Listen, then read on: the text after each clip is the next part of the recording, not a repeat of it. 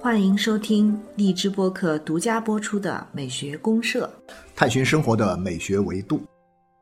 亲爱的听众朋友，大家好，啊、我是生活美学观察家小明老师，我是生活美学观察家可可老师，欢迎大家，欢迎我们美学公社的好朋友们。社员们哈，咱们就开会啊，开会。柯老师，咱们今天来聊一点这个跟我们社交传播相关的话题吧。好，好，好，我一直以来想聊这个，就是关于咱们今天的这个社交文化的这个问题，嗯就是互联网时代的这个社交文化。对你有没有注意到，就是最近一期的这个 CNIC 啊，就是一个互联网的报告上就提到，我们现在网民已经差不多快要将近十亿了。对对，我看到这个数据，好像说是九点八九亿还是九点九八亿，反正差不多是这样一个数据。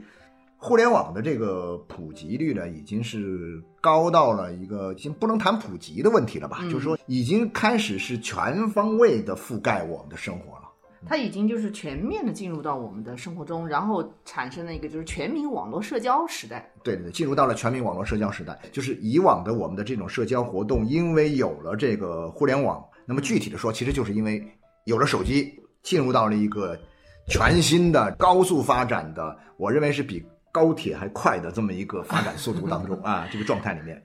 对，所以在这样一个时代来讲的话，实际上我们的这种社交活动啊，跟以往还是变化挺大的。好大好大好大，对，因为互联网的地球村嘛，实际上我们信息交换啊，包括大家的沟通交流都不一样了。对，以前没那么方便，现在嗯非常的方便。越是方便，目的越是容易达成。嗯那么这样的话呢，我们的这样一种使用率，我们在这个里面的投入就会越多，使用率就会越高。就好像是说，很多年前，就是说这个我们回忆一下过去，嗯在这个没有互联网的时代啊，我们以前的社交活动。我记得最多就是相互的联系，就打电话。打电话之后呢是什么？就是一个短信。但打电话之前呢，漫长的这个打电话的那个时代里面，最多就煲电话粥。但包电话粥不能随便包，因为包的时间长了，你们家那话费就够呛费用够呛，啊，费用够呛。所以嗯那种社交呢，更多的还是一种我们今天讲的这种所谓线下的、面对面的，面对面的不同的生活场景中的社交活动。面对面的，然后发展到打电话的，到我们现在全民互联网。对我们互联网，然后呢，我们有微信，我们有各种各样的这种传播和这个交往交往的方式。所以，柯老师，您看，他这个人类的社交活动啊，它其实一直都是在变化的。对对。对，那所以，比如说我们从这么近三十年来就能够看到的这种社交变化来看的话，已经有这么大了。那么，嗯如果说我们再往前看的话，比如说两百多年前、三百多年前，两三百年前啊，对啊，有啊，那时候还没有电话，没电。话。但是我跟你讲，那个时候的人们社会交往，比如说我们讲到欧洲啊啊，我们一讲到社交活动的时候，我们首先会想到一个什么呢？就想到一个沙龙啊啊，一些贵族的沙龙，应该有一些这种沙龙，就特别能够代表这种沙龙的音乐，有对吧？有有有的 有的。所以我今天我想请大家来听一下这个啊一个意大利人他写的这个钢琴奏鸣曲。当我说钢琴奏鸣曲的时候呢，各位脑子里不要立刻就联想到什么类似于像贝多芬呐、他们的钢琴奏鸣曲，那还不一样。那个时候的钢琴奏鸣曲，我要听的这个作曲家叫斯卡拉蒂。斯卡拉蒂啊，意大利的意大利的一个作曲家。那么他写了巨多的这个钢琴奏鸣曲，据说他是五百多首，对对对，音乐史上呢写的这个钢琴奏鸣曲的数量是最多的一个音乐家。你听听他的音乐看看，各位，这个音乐听起来呢，你会觉得诶有很强的这种沙龙的色彩沙龙范儿。啊，对沙龙范儿，因为他本身就是在宫廷里面任职，是的，是的，就给那些王公贵族们写这个音乐的。那王公贵族拿这个音乐去干嘛呢？拿这个音乐也不是拿回去欣赏，拿回去自己躲在被窝里自己听。对，王公贵族他拿的是做社交用的，对，就是在我们这个大家要聚的一个沙龙里面啊，有专门的钢琴家，有专门的这个演奏员来演奏这些乐器，来活跃这个气氛，气氛来制造一些话题，嗯来这个装饰一下门面，然后来搞搞气氛。这些音乐其实都是这样的音乐。没错，它十七到十八世纪，差不多十七世纪的样子。对对对，这个那你到了后来那个贝多芬他们那个时代，为什么厉害呢？就是他把这种音乐为王公贵族们的这种社交场合使用的这种音乐，嗯把它用来表达自我了，用来去探索人的那种内心世界，探索人性啊对对对。那么这样的话呢，就跟他完全不一样。所以呢，他这个斯卡拉蒂的这种钢琴奏鸣曲啊。除了他的技巧方面还是有很高的要求，嗯他在形式上也很讲究之外呢，其实你听不到太多的我们讲的那样一种所谓的很深刻的这种情感内涵的东西没有。哦，但是呢，它好听，它听起来很愉悦，听起来呢很有很有这种感觉，很符合沙龙里面的那样一种氛围和调调。哦，那就是一种形式感很强的啊，形式感很强。对对对对对，其实我说就是有点像我们讲的。我们现在后来这个音乐里面不是会做很多的所谓的场景音乐，所谓的场景音乐就是说你在有专门很多的作曲家，他也不算作曲家吧，就是一些搞音乐的人，他们会做各种各样的配器，呃，适合在沙龙里面演的啊，适合在餐厅里面放的啊对对对啊，适合在这个酒吧里面放的，嗯或者适合在某一个什么什么啊剧场放，甚至是睡觉前的音乐啊，睡前，比如我们讲一个班德瑞那音乐，听着听着你就想睡觉的那种感觉的东西，嗯就很像我们今天的这种音乐，场景化的啊场景我们先来听听，哎，先感受一下。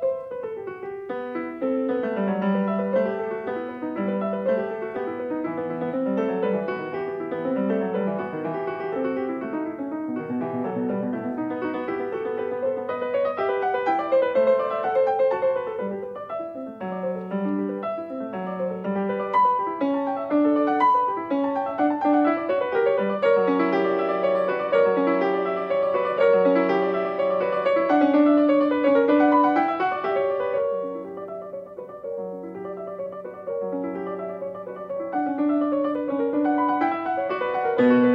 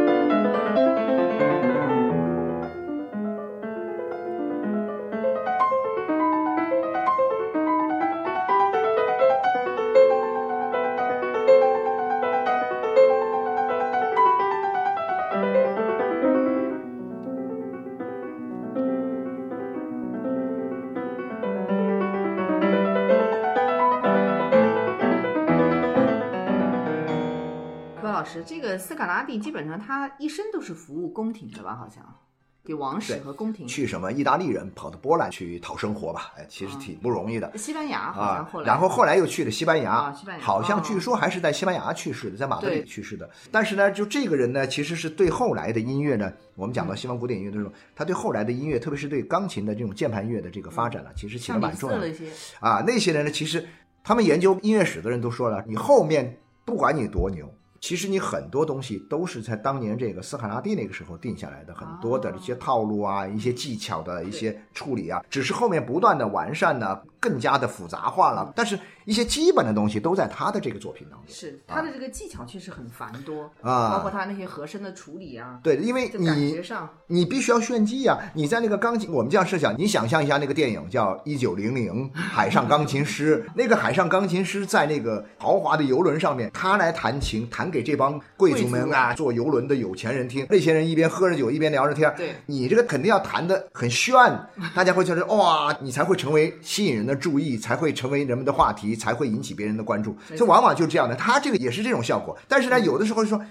你又不能太突出，因为你虽然在这儿演出，你在这儿弹琴，但说实在的，这不是音乐会，你不是在这儿表演的，你不是说这是我的专场，我来表演，你们都得洗耳恭听，听我弹琴，不是这样的。所以我觉得这种状况呢，特别像我们今天这种啊社交这种状态，我们在。这个新的这种互联网的这个平台上面的这种社交状态特别有意思，特别明显。像一个烘托氛围，然后制造一点小小的那种对，但是你又不能，气氛的又你又不能来劲，你又不能这个反兵夺主。我就经常会想到，比如说我们就拿现在这种互联网的社交里面，啊其实我不知道小明老师，您这个手机里面有多少个群呢、真的是每次手机微信打开都有上千条没有阅读的信息。哇天哪！你看是不是？我也是这样的，就是有七八百条吧，我没有那么厉害，但差不多七八百条。你要是放个三五个小时放在那儿，或者说放个半天一天，你不看，你就会发现天哪，有这么多未读的信息。那这个未读信息下来之后呢，你发现它分布在各种不同的群里面。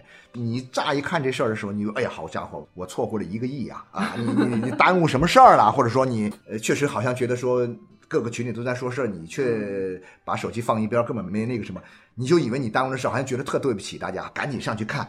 其实发现也没啥事儿。对，啊其实他这个是这样，就是说，因为像比如说，我有段时间是孩子他要升学呀、嗯，啊，他要考试啊，就会加很多，包括各种学校啊，辅导还有一些机构啊呃辅导机构对。还有各种，就是比如说你要参加什么体育考试，它有体育考试的一些，你要参加什么，对对对对的，一些就是相关的信息的相关传播，对类别的。然后这些群呢，讲真心话，他们会大量发一些就是泛泛的信息给你，啊哎，对对对，就是固定发的，每天哗哗哗，但这一类我但是我确实觉得哈，就是说，因为社交媒体首先出来，它解决的在一定程度上可能是缓解了我们的一些信息焦虑。嗯，就是说，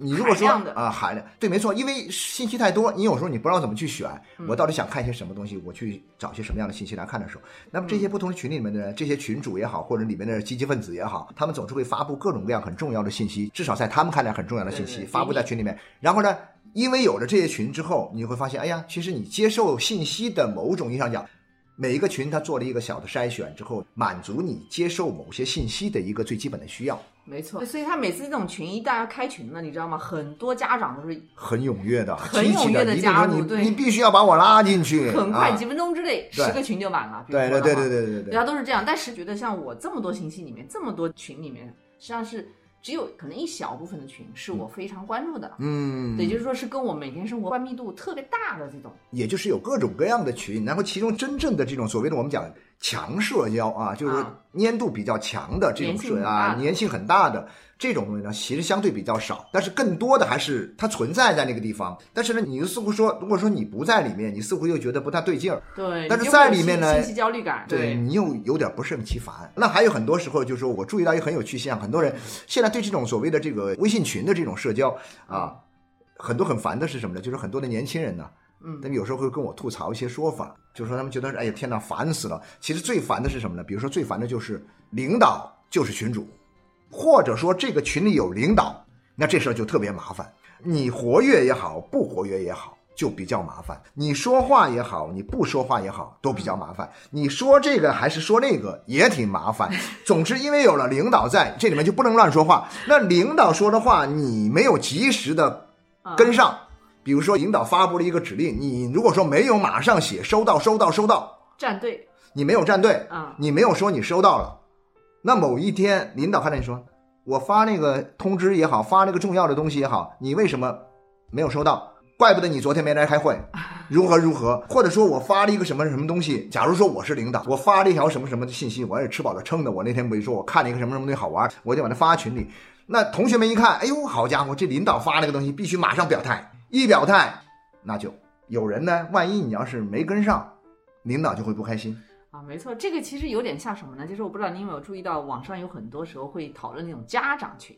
啊，家长群，家长群，对他群里面不是有老师吗？嗯，有班主任啊什么的，班主任一发个信息，马上下面要站队。对对对对，就有时候你没注意到或者没站队了，其实老师也会觉得你不够，不够尊重他，至少或者说就是不够家校联合吧。就哦是现在要强调，就是啊，家校联合，就是说你没有能够及时，至少反映你对这个事儿不太重视，不重视。对你，你对孩子教育可能啊就是不重视，包括你配合那个呃。呃，学校工作方面不得，力啊，没有积极配合所以你就要打起十二分精神来，你要时刻关注到这些东西。那就是说这很烦人的。这个怎么讲呢？就是你作为一个社会人，你这个社交上面来说的话，这是你不得不去参与的东西对，我觉得现在作为一个社会人来说，你想要自己成为一个社会人，然后呢，你就必须，我们仅仅拿互联网来说，别的就不说啊，就说啊你这个线下的很多的事儿，你该怎么干就怎么干是另外一回事。那它线上很多东西，你就必须要刷出你的存在感来。如果你完全没有存在感，你在这里面你就像一个潜水的旁观者一样，别人会很讨厌你。你在人们心目中的这种形象和地位就会受到影响啊，所以说有时候你就你要考虑。但是呢，像我们这种人，一旦你想到说，那我必须在这边有所表现的时候，到底怎么表现？我觉得又是个问题。嗯比如说，我跟你讲一个很好玩的事儿啊啊，前不久这个春节刚完没多久啊，现在其实已经到四月份哈。比如说这个一月份，那么那会儿过年，过年期间，我在很多群里面就遇到一个问题，这领导开始发红包了，领导发红包了，你抢还是不抢？那我说肯定要抢的嘛，啊领导发的红包要抢。好，领导发的红包一抢，万一我抢到一个巨大的红包，那我想那我就要发回去。但我发回去，我肯定就，比如说我抢到个六十块钱的红包，啊我不能只发六十块吧，我至少得再凑个四十块，我得发一个一百块吧。然后呢，我不仅六十块没赚到，我还要贴上四十块吧。那一开始肯定是这么发了，但老这么玩，我就有点不乐意了嘛。那我说，那我就干脆我就不抢了嘛，我不抢不就没事儿了吗？你们去抢，我不抢，反正我不抢，我不得我也我也不出嘛，我这吝啬鬼我就那什么嘛，对吧？但好了，我要不抢，别人说，哎，你小子怎么不抢啊？哎，人就不开心了，人家说你为什么不抢，还艾特你。说哎，赶紧的，红包还不抢？哎呦，我说我没看见，没看见，我得赶紧去抢一下。好，我一抢，好家伙，那当然，如果是抢个零碎钱也就无所谓。但是呢，你发红包有些时候呢，就你很开心。我就发现我们有些群里啊，大家其实真的是挺好的朋友，但是呢，有时候一不小心，很多的这个群里面的这种关系没处理好。嗯比如说他在其他的这个群里面是领导，但在我们这个群里面呢，我们都是哥们儿。我们都是哥们儿的话呢，也许他的辈分还小一点，但是他一高兴了，那边发红包一上头了，他在这个地方也来发红包，那我们这哥几个就说什么意思啊？我们这里面你还发什么红包啊？你发给谁啊？好像我们要踊跃去抢你的红包吗？你什么意思？你把我们当什么？当你小弟了吗？所以大家就突然一下那个关系就很微妙了就，是红包还不能随便发，不能随便发，不能随便抢。论资排辈。论资排辈，按级别来 啊！领导叫你发，你才能发，或者说有些地方是不能发红包的。嗯，就是这个里面，就是它变成一个很有趣的一种社交，我们讲社交生活，在这个里面的一种带有一点绑架性质的东西，叫社交绑架。我就这个用的挺好。对，我就特别特别烦这种东西，它就让你没有办法说，我在这儿，我如果有什么东西感兴趣，那我就参与一下，我就回应一下，或者发表一下我自己的有什么想法意见。但如果我没有，就算了，我就沉默，沉默拉倒啊，就变成沉默的大多数吧。但是呢，你又不行，你既然在这里面，有些人就很在乎这个东西，嗯嗯，难怪呢，他就不停的艾特你，不停的叫那什么你，你就会觉得说，那你艾特我的话，那我总要说两句吧，我说两句我我没话可说，我不就瞎编呗，那就搞得就很不好。各位老师，其实我的理解是这样，其实像朋友圈呢，它其实是有一种典型的这种认同感和归属感的一个情感需求。对所有的群都是这样。既然大家拉到一个群来了，那就是感觉到是圈层化的一个一个体现。对一个体现社群化、圈层化，就是我们既然都拉到一个群里来，咱们一块儿，咱们是一伙的，相当于朋友是这样。圈嘛，我对们是一圈的嘛。对，我们是一伙的。啊那这种情况下，就是说，比如说，特别像里面有一些啊，像你说，比如说有领导在里面的，他毫无疑问，他就是具有话语权一点的感觉。在我们传播学上来讲，不知道这种算不算是意见领袖的概念了？是一个意见领袖啊，是一个意见领袖，或者说是一 群个主对吧啊，群主有些群主呢，他其实算不上公共知识分子这个层面上的意见领袖了，但他可能但他是一个野生的，称之为野生意见领袖，是个民间的野生的意见领袖。他只要一拉了个群，他就理所当然的承认这个群主了。承认这个群主之后呢，大家就可以扯淡了啊，一扯，他的话就就是一个能够起到议程设置的这样一个作用。，没错。在传播学里面，我们就说有一种叫做公众化的议程设置嘛。嗯，实际上，原来在传统的这种媒体传播里面，基本上是媒体化议程设置，对对对媒体来引导，对你们聊什么，你们关心大家关心什么？对。然后现在就是很多这种这个意见领袖，对啊意见领袖，或者说我们说这种公众人物啊，公众人物，就是他们具有这种影响力，对，啊或者是群主，对群主群主引导你们，但是到了群主时代，我就觉得很麻烦了。有的公共知识分子也好，这些人也好，有时候我不乐意，我不理他就完事儿了，嗯对不对？嗯嗯但是我我要是在群里面，碰巧我又不是群主，嗯某人是群主，那啊我觉得这人当群主就很勉强，我就不爱去呼应他。他发一个东西，我就要去附和他吗？或者说我就要去响应他吗？这就弄得很尴尬嘛。但是确确实实有的时候呢，我们不小心真的到了一些群里的时候，你就觉得，如果你让我在这安安生生的待着，想说点什么呢，就说点什么就算了。但是你如果说你真把自己这个当成是个意见领袖了，当成是个很有这个影响力的一个群主了，虽然这群也有好几百人，或者说哪怕没好几百人，也得有个好几十人。你说什么，大家如果不呼应你，时间一长，你至少对我的印象可能就不好了嘛。对你既然入了群、入了圈，你就是里面的一就要演员了，就要演下去。就那你要如果你不想演，就没办法就。要扮演下去，所以这时候想作为局外人就很难了。然后我还有另外一个东西，我也觉得特别有意思。以前我不写这个朋友圈的时候，哈，啊我还觉得没什么。但我发了朋友圈之后呢，我就发现有些事儿挺好玩儿，有些发现是挺好玩的。那我因为我发了朋友圈，别人会来给我点赞，嗯那我出于礼貌，礼尚往来，我也会去看看别人朋友圈。如果发现有趣的东西呢，我就去给别人点赞。这种点赞的这种所谓的，我们有一个说法叫什么？叫点点赞之交点赞之交呢，也有它的好。所谓有它的好是什么呢？就是说，哦，我也不用特别去关心你，嗯你活着还是不活 啊？哎，你给我点个赞啊，表示这哥们儿还在这儿，他还留意到我。就我们还处在一种交往中啊、我们还处在一种这个很弱的这样弱交往当中，嗯虽然没有什么强关联，但是我们有一种弱交往。这种弱的交往，你点个赞，也就是举手之劳。但是呢，所以我就是让我觉得有点难受的是什么呢？就是说，你看上去一个孤立的赞，当然很简单了，我一天就点一个赞，但是有些人一天要点几百个赞呢。他可能就是在朋友圈里面，不是现在有种说法叫秒赞嘛，嗯就是别人的文章根本就没有看，但是呢，他习惯性的都要点个赞，对，其实要点点个赞，就是对表示我能要暗示你点什么东西，表示我来过了，我我看了，啊，我看了，对我认可了。就像领导以前领导一样，领导圈一个圈以阅是吧？就以阅这种感觉。没有没有，柯老师，其实这是一种社交方式啊。就是社交方式确实每个人都不同。对像我的感觉呢，就是说我一旦陷入到这种朋友圈社交，或者说我们现在这种网络社交里面，嗯我就感觉到我没有自我了，我没有个体。你有这种感觉是吧？那那有些人就恰巧感觉跟你相反，他觉得只有这样才有自我。对对对对，这这所以他确实因人而异。那我觉得就是说我就被淹没了。然后这里面当然也有很多好处，像刚才我们也聊到，比如说这种朋友圈社交啊，或者说我们说全民网络时代的社交，它其实很方便嘛。对对对，我他解决了找个人解决了信息焦虑问题对吧，同时呢也表达了一种，就是把大家仍然有一种联系，联系，把全部都连在一联块儿，联络在一起了。啊，连在一块儿。而且还有一个问题，它打破了一些时空的问题，啊，对对对，对吧？你你比如说你在国外的，随时点个赞，哎呦，他现在还挺好。啊，特别是这个新冠疫情期间，对对对。我一些美国的朋友，我就会去关注一下他的朋友圈，啊啊，我给他点个赞，然后呢，他还会很感动，对对他说啊，你还关注我，你给我点赞，他有时候跑到我这儿来点赞，然后呢就哎呦，哎这样也挺好哈，对对对对对，其实所以刚才葛老师我也想跟你分享，就是我对于这种网络时代来到的这种社交的，我觉得它对我最大的一个我认为负面的一个影响是什么？其实我觉得它是让我的信息反而更窄了。嗯，就是说你只要陷入到这种朋友圈里面，或者说这种微信世界这个网络世界里面，你就会就它自然把过滤掉很多信息。嗯嗯嗯，然后在各种圈层也好，或者说社群也好，其实这些信息都相对单一，对对它过滤掉了嘛。对对对吧？然后它也相对的窄，包括朋友圈也是，因为你毕竟你关注的朋友，比如说哪怕上千个，其实他们也都是会有一些相似的地方。对你的信息量其实越来越窄。没错没错没错没错，像我们说的传播里面这种呃信息茧房，信息茧房，而且每个人在一个茧房以前可能是在一个茧房，现在这么多圈儿这么多人，对变成了好多茧房了啊！一个个茧房缠在一起，你自己变成个老茧了，然后呢就封闭起来了。其实反而是那种其实反而封闭。呃，因为你无法选择嘛，我觉得这时候已嗯经无法选择了。就是我突然发现，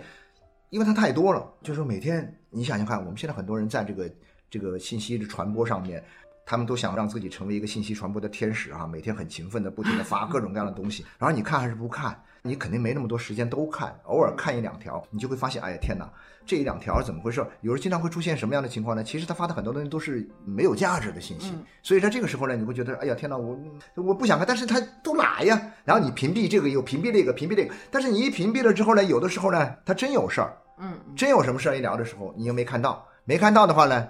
你完了，你的朋友就没得做了，就会有这种情况出现，就很麻烦。我反而觉得说，因为现在社交，因为互联网变得如此的方便、如此的便捷的情况之下，我的社交反而有了一些恐惧症，我哦我反而怕这个东西我也有类似的。啊，就是对，所以你看我，我有时候就有意识的，比如说我我就不去看朋友圈，对不看朋友圈，我自己也不发啊，也不发，不看对。我有时候就但是不看的话呢，你有时候见了人，人家会说，哎，你这个是不是把我给屏蔽了？这个不确实有人有人就说你你其实你是发的，但是你把我屏蔽了，我看不着。那有时候你为了解释，事实上呢，我们反而是线下的嗯真实生活里面的这样一种社交的内容呢，就减少了很多。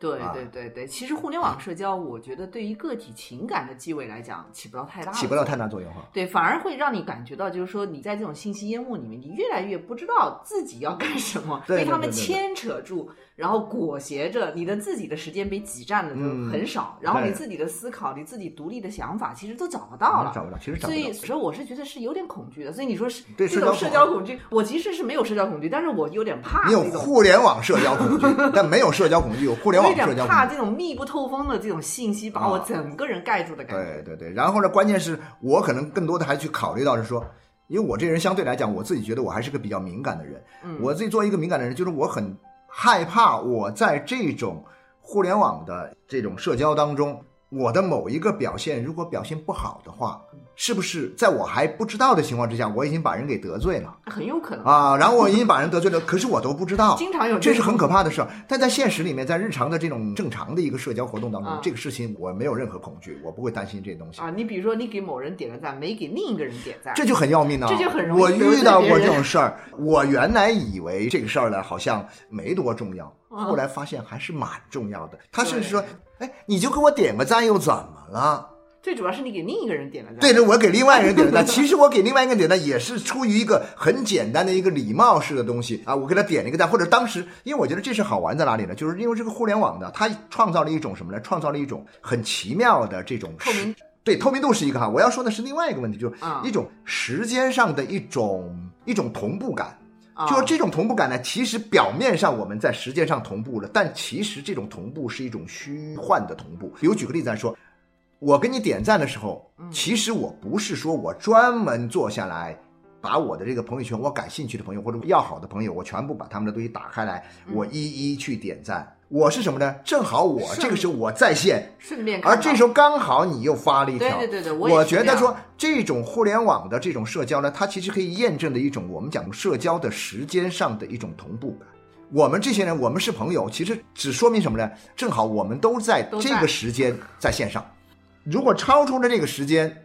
一切东西都不算数。嗯所以说，哎，你正好发了一条，我正好这个时候又在刷朋友圈，啊看到我看见了，啪，我就顺手就点个赞。我是觉得什么呢？就是说，这种网络社交里面呢，它其实是要有就是自我的抽离，我是这种感觉。要抽离，要抽离。对，就比如说我自己呢，就是说要让自己安静一点，或者让脑子不要这么乱，我就对夸他，我就抽离出来了。对对所以经常有时候你知道吗？我是逃也似的出了朋友圈，比啊如说、比如说有时候突然一下。